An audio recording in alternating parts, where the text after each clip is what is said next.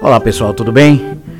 Olha, é, eu vou tocar hoje num assunto muito é, desagradável, e, mas é, é, necessário falar, é importante falar, é, principalmente na questão da saúde pública. Né? A gente sabe que há pouco menos de um ano a gente está sendo obrigado a utilizar máscaras como forma de prevenção ao coronavírus. Isso no mundo inteiro, não é só aqui no Brasil. Aliás, obrigado não seria nem o termo apropriado já que a, obrig a obrigatoriedade não cumprida é passível de multas e até de punições. Cá pra nós, é chato pra caramba usar máscara o tempo todo, não é verdade?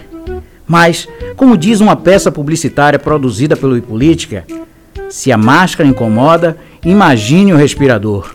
Então, eu particularmente quando ando nas ruas ou de carro ou andando, eu observo a quantidade cada vez maior de pessoas que estão sem utilizar máscara.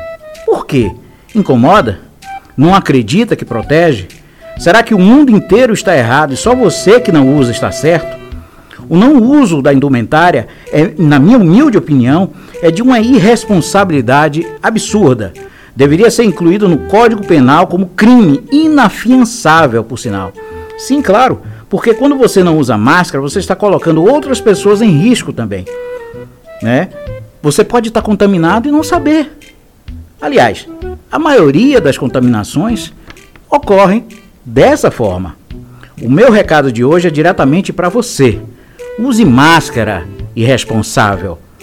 Eu sou Rick Mascarenhas, jornalista, e esse é o podcast Dedo na Ferida. Ficamos por aqui e até a próxima. Thank you.